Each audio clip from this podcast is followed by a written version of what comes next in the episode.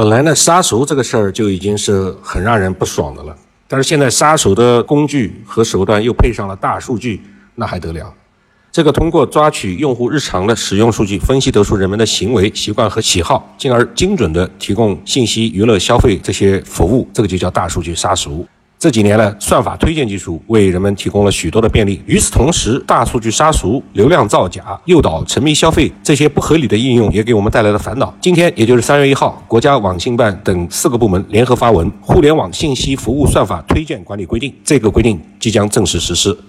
对于普通的用户而言，算法摸不着也看不懂，但是它却在广泛的影响着我们通过各种平台获取互联网的信息服务。为了打破算法看不见、摸不着、看不懂的黑箱。这个规定明确要求保障用户的算法知情权和算法选择权，应当向用户提供不针对于其个人特征的选项，或者便捷的关闭算法推荐服务的选项。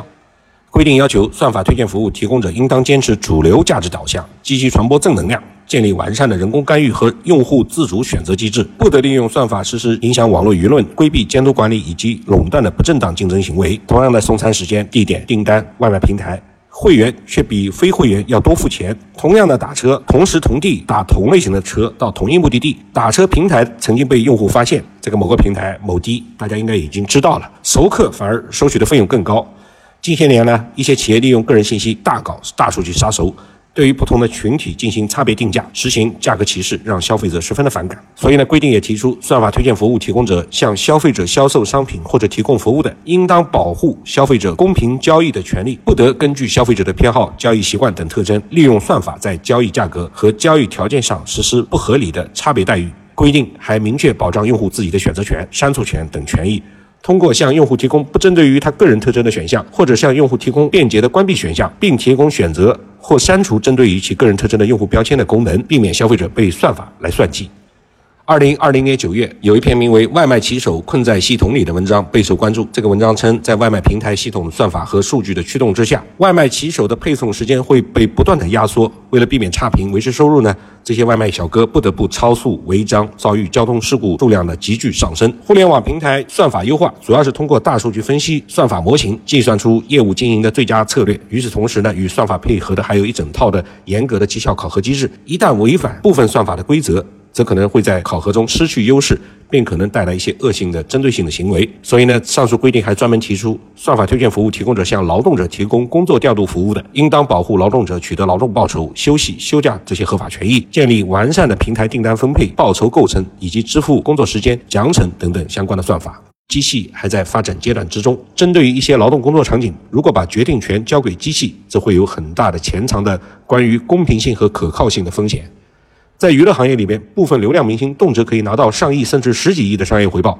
明星商业平台无所不用其极地制造话题进行炒作，品牌方也深谙此道，甚至运用手段刻意制造出不同的粉丝矛盾，掀起骂战来博眼球、拉流量，雇佣网络水军实施流量造假，鼓动饭圈粉丝互撕、刷量、控评。在这些过程之中，还有一些算法推荐服务的提供者干预热搜，影响网络舆论。这就是在脱口秀里边常常提到的买热搜规定。还要求算法推荐服务应遵循公开透明的原则，鼓励算法推荐的服务提供者综合运用内容去重、打散干预等等策略，优化规则透明度和可解释性，建立健全算法机制机理的审核、科技伦理的审查、用户注册、信息发布审核等等的管理制度，也不得利用算法操纵榜单。控制热搜，不允许这些干预信息的行为出现。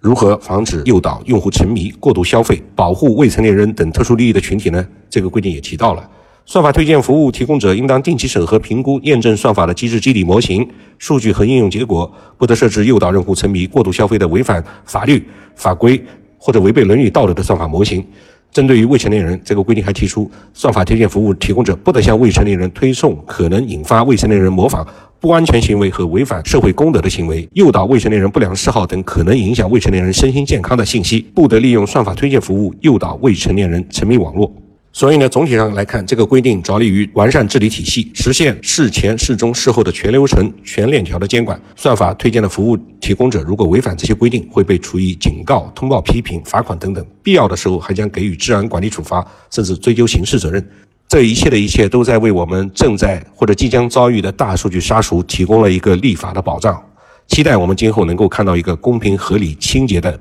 网络环境。